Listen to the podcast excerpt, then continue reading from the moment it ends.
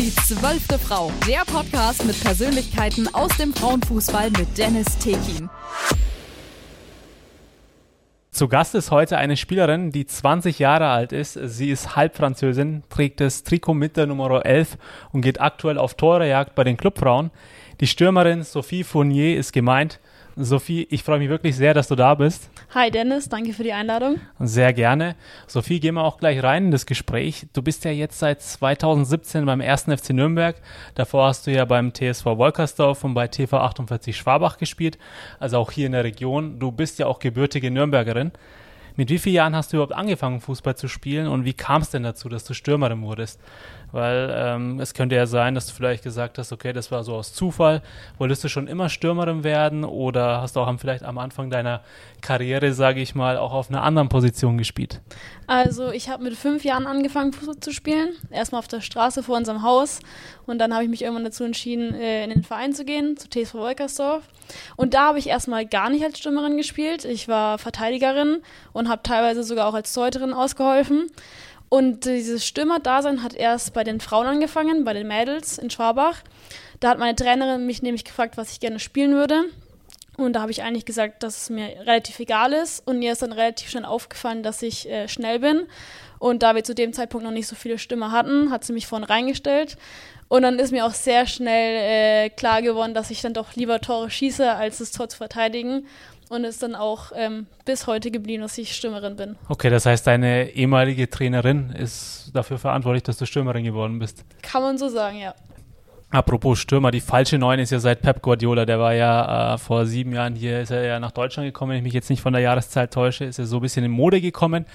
Ähm, was hältst du von der falschen Neun? Ich persönlich bin überhaupt kein Fan davon, um es vorsichtig zu formulieren. Wie siehst du das? Lieber mit einer Spitze, Doppelspitze oder gar ein 4-3-3 mit drei Spitzen? Oder sagst du, nee, die falsche Neun, die finde ich doch gar nicht so schlecht? Ich denke, auf die Frage gibt es nicht die eine richtige Antwort. Ich habe selber schon alle Sehr drei. diplomatisch formuliert. Ja, natürlich. Ich habe selber schon alle drei Varianten gespielt. Vor meinem Kreuzbandriss haben wir mit drei Stimmern gespielt. Letzte Saison hat unser Trainer auf zwei Stimmen umgestellt und diese Saison auf eine Stimmerin. Ich denke, im Groben und Ganzen sollte man sich auf die Stärke der Mannschaft fokussieren. Und dann ist es auch die Aufgabe des Trainers, einfach zu sehen, wie kann er diese Stärken am besten in Szene setzen. Egal, ob es drei Stimmen sind, zwei Stimmen sind oder eine Stimmerin ist. Aber wenn du mich persönlich fragen würdest, was ich gerne oder am liebsten spielen würde, ja, das habe ich ja gefragt. Ja, dann würde ich eher zwei oder drei äh, Spitzen spielen. Einfach nur, dass man alleine, also in der Spitze nicht alleine ist. Man hat immer eine Anspielerin. Und jetzt auch von mit der Nassi, ich spiele seit mehreren Jahren mit ihr vorne im Sturm. Man kennt einfach die Laufwege von der ähm, anderen Stürmerin. Und deswegen fällt es einem doch ein bisschen einfacher, vorne im Sturm mit zwei Spielerinnen oder drei Spitzen zu spielen. Mit Nassi auch für die Leute, die es jetzt nicht wissen sollten, ist Nastasia Lein gemeint, deine Stürmerkollegin auch. Ja, finde ich interessant, dass du auch die Trainerperspektive in Betracht gezogen hast. Das ist ja die Aufgabe des Trainers, das zu entscheiden auch. Das heißt, sagen wir mal, äh, du bist jetzt, hast deine Karriere beendet, bist, ähm, hast sehr viele Tore geschossen und bist dann doch Trainerin geworden am Ende. Äh, wie würdest du dann spielen lassen? Jetzt aus der, nicht aus der Stürmerin-Perspektive, sondern aus der Trainerperspektive. Aus der Trainersperspektive würde ich, glaube ich, mit zwei Spitzen spielen. Einfach, dass man vorne im Sturm eine Präsenz hat, aber immer noch genügend Abwehrspieler oder Mittelfeldspieler hat, um, ähm, wie gesagt, defensiv auch eine ähm, gewisse Stärke gegenüber dem Gegner zu haben. Ich habe mal in der Daten- und Faktenbox gekramt, die ja jeder bestimmt kennt, und da habe ich rausgefunden, dass du am, oder dass der 28.10.2018 ein sehr besonderer Tag für dich war. Weißt du auch warum? Nee, aber ich glaube, das wirst du mir gleich sagen. Genau, richtig. Sonst hätte ich die Frage ja nie so gestellt. Du hast ja nämlich dein Debüt in der ersten Mannschaft beim Spiel in der Regionalliga Süd damals noch gegen Eintracht Frankfurt gefeiert und wurdest da in der 84. Minute eingewechselt. Ihr habt zwar 2-1 verloren, aber den Tag wirst du nicht vergessen wahrscheinlich. Nee, auf keinen Fall. Ähm, ich muss auch sagen, dass Eintracht Frankfurt über die Jahre immer mein Lieblingsgegner war. Wir haben an dem Tag zwar 2-1 verloren, aber ich kann mich noch genauso gut erinnern, dass ich mein erstes U17-Bundesliga-Tor gegen Eintracht Frankfurt geschossen habe. Und wir haben auch, glaube ich, jedes Heimspiel oder Auswärtsspiel gegen die gewonnen abgesehen jetzt von diesem 2-1-Niederlage, aber gegen Eintracht Frankfurt hat man, glaube ich, immer gerne gespielt. Ja, auch in dieser Saison, weil da haben wir ja, wenn ich mich jetzt nicht täusche, 2-1 gewonnen nach 1 Rückstand, wo Lara genau. äh, oder habt ihr, muss man sagen, ich habe aus der Stadionsprecherperspektive gesprochen, habt ihr 2-1 gewonnen. Das heißt, Eintracht Frankfurt ist äh, dein Lieblingsgegner, so würdest du sagen. Absolut, ja. Abstoß oder Eckball? Ja, Sophie, auch für dich habe ich mir auch ja ein paar nette Fragen überlegt, um dich auch ein bisschen als Spielerin und als Person auch kennenzulernen. Was mich als erstes interessieren würde, du bist ja halb Französin, ich habe es eingangs erwähnt.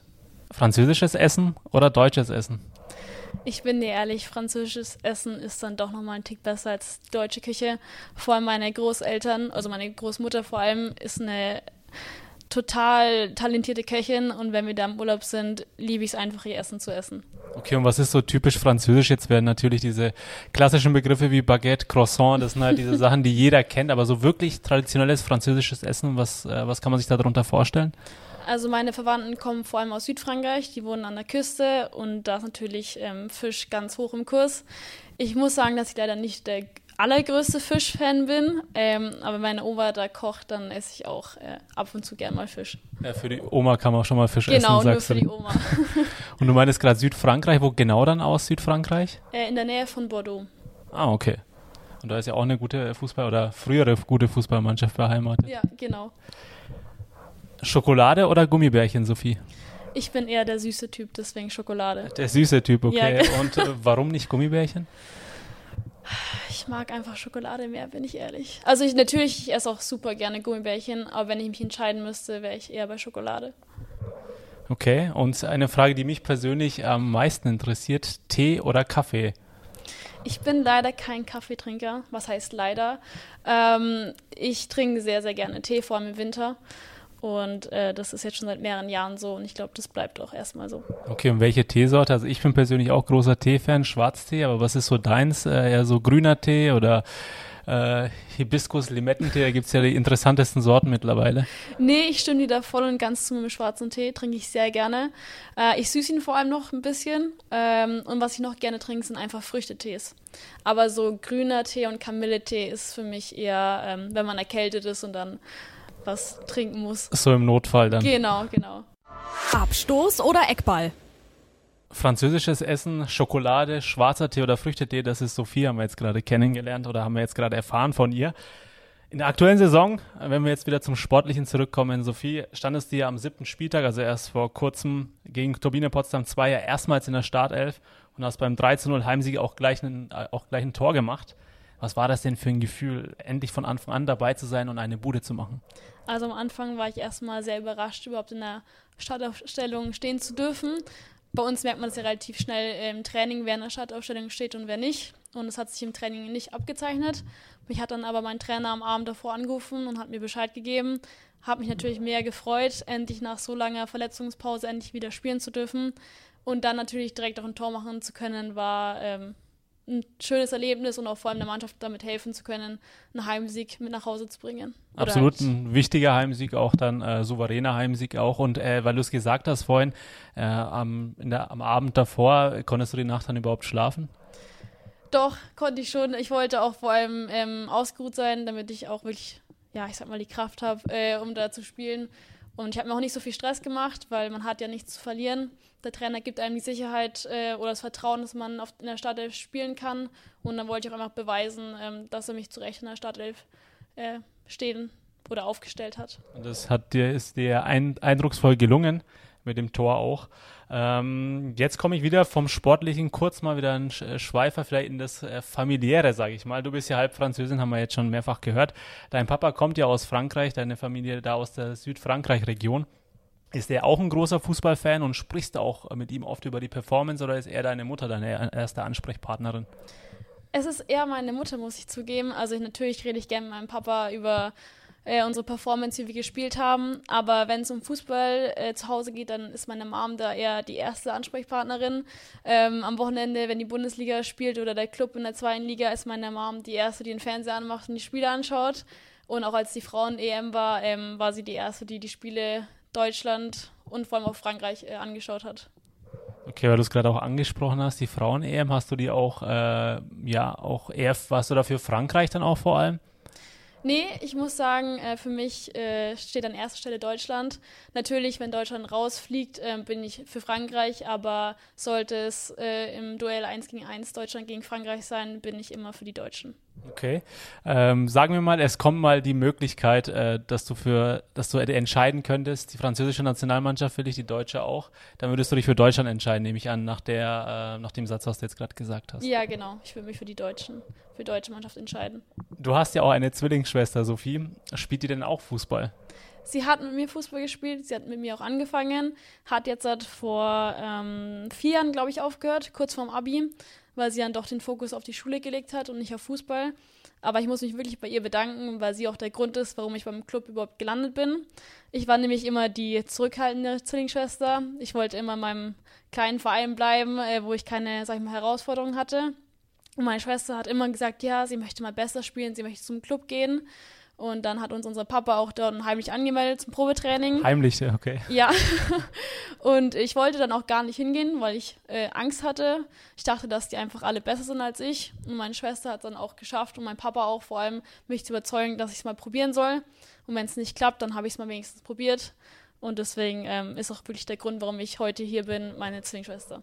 Und dass du jetzt beim Podcast bist und davor noch ein Tor gemacht hast in der Liga. Kannst dich, jetzt gebe ich dir mal kurz die Bühne, wenn du schon sagst, deine Schwester, vielleicht ein kurzer Dankesatz an deine Schwester auch. Ja. Also Celine, ich möchte mich bei dir wirklich bedanken, dass du mich damals überzeugt hast, ins Training zu kommen, äh, dass ich nicht, dass du da nicht aufgehört hast, mich davon zu überzeugen, ähm, dass wir eine Chance haben und deswegen wollte ich nochmal Danke sagen. Ja, das nenne ich mal einen familiären Zusammenhalt. Äh, kommen wir nochmal zu dem französischen Fußball, Sophie. Ähm, verfolgst du auch den französischen Frauenfußball?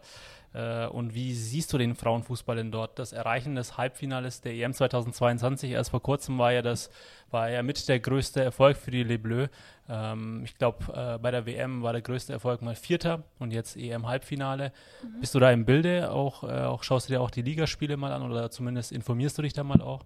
Also die Liga schaue ich ähm, eher weniger an, vor allem weil es auch ähm, einfach nicht im Fernsehen übertragen wird. Aber ähm, natürlich auf Instagram folge ich einigen französischen Spielerinnen, Nationalspielerinnen, wo man dann auch die Ergebnisse aus der Liga sieht. Ähm, ich muss auch sagen, dass die französische Liga strukturell auch schon viel weiter voran ist als die Deutschen. Ähm, auch vor allem finanziell gesehen kriegen die Französinnen ähm, schon deutlich mehr Gehalt als die Deutschen. Und da könnten sich, glaube ich, auch mal ähm, die deutschen Spielerinnen oder der deutsche Fußballverband eine Scheibe abschneiden. Ihr habt es gehört, hier ganz klare Forderung von Sophie auch. Es sind vor allem die beiden Vereine Lyon und Paris. Ich glaube, Lyon ist ja aktuell auch Erster und Paris ist ja generell, auch wie bei den Herren, ja schon finanziell ja dann deutlich weiter. Ähm, das heißt, für den Frauenfußball siehst du in, im Hinblick auf äh, Bezahlung auch deutlich vor dem deutschen Fußball. Ja, auf jeden Fall. Ich fange jetzt einen Satz an, Sophie, und du vervollständigst ihn, okay? Okay. In fünf Jahren sehen wir Sophie Fournier ich muss zugeben, Dennis, das ist eine sehr schwierige Frage für mich, ähm, da ich noch nicht so weit in die Zukunft geplant habe.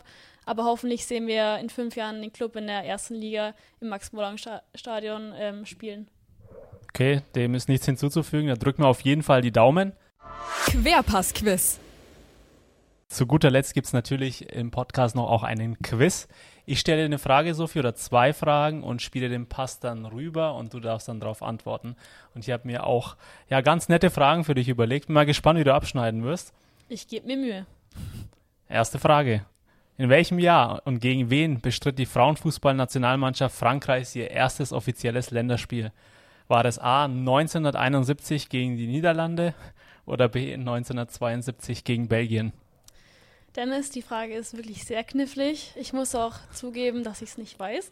okay, äh, das ist auch ja äh, mein Ziel gewesen tatsächlich, dass es äh, ein bisschen schwieriger wird. Ich würde jetzt mal raten und äh, behaupten, dass es gegen Belgien war. Also Antwort B. Okay, ich will die Spannung nicht zu hoch halten. Es war tatsächlich A, leider falsch. Ah, schade. A, die Partie am 17. April in Hasebruck ist das richtig so ausgesprochen, endete mit einem 4 0 Sieg der Französinnen und war das erste von der FIFA anerkannte Län Frauenländerspiel weltweit, also auch ein historisches Spiel. 4 0 gegen die Niederlande 1971, erstes Länderspiel Frankreich. Das ist schwierig zu wissen. Ich weiß, die Frage war gemein, aber die zweite wird nicht einfacher. gegen welches Land kassierte die französische Nationalmannschaft der Frauen ihre bislang höchste Niederlage? War es A gegen die USA oder B gegen Deutschland? Ich denke fast, dass es die USA war, ähm, da man schon zugeben muss, dass die USA ähm, im Frauenbereich die stärkste Mannschaft ist. Und deswegen würde ich jetzt mal auf Antwort A tippen. Die Begründung finde ich super, weil so hätte ich es wahrscheinlich auch, wenn mir jemand die Frage gestellt hätte, hergeleitet, aber die Antwort ist leider falsch. Schade. Es ist tatsächlich Deutschland. Es gab am 2. September 1992, also das ist schon lange her, ein 0 zu 7 in Bad Kreuznach. Das war die höchste Niederlage für die Frauenfußballnationalmannschaft Frankreichs. Damit stehen bei dir zwei Fragen, null richtige zu Buche. Das heißt, Ele ist mannschaftsintern bei euch vorne. Sie hatte beide Fragen richtig. Lea eine richtige, du null, aber macht sie nichts draus, Sophie. Äh, es kommen ja bestimmt auch mal Fragen, die du beantworten kannst. Bestimmt.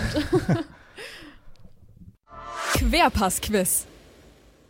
Sophie, wir sind am Ende angelangt. Es hat mir wirklich sehr viel Spaß gemacht. Wir haben einiges über dich erfahren und dass deine Schwester und dein Papa heimlich dann dazu beigetragen haben, dass du hier bei den Clubfrauen bist. Schön, dass du da warst und ich hoffe, du erreichst deine Ziele dann noch. Ja, vielen Dank, Dennis. Hat mir wirklich sehr viel Spaß, mit dir heute reden zu können. Äh, und ich hoffe, dass ganz viele diesen Podcast anhören werden. Das hoffe ich natürlich auch. Und ich kann es nicht lassen, ich weiß es. Ich habe es bei der ELA auch schon gemacht. Da hatten wir eine Schweizerin da, jetzt habe ich eine Halbfranzösin da. Deswegen würde ich dir nochmal zum Schluss die Bühne geben, Sophie, dass du nochmal auf französischen Statement an unsere Hörer hast. Ja, gerne. Ähm, ich wiederhole einfach einen Satz, den ich gerade schon gesagt habe. Euh, merci pour l'invitation. Euh, ça m'a fait, ça m'a fait vraiment du plaisir de parler avec toi et j'espère que beaucoup de gens vont écouter ton podcast. Die zwölfte Frau, der Podcast mit Persönlichkeiten aus dem Frauenfußball mit Dennis Tekin.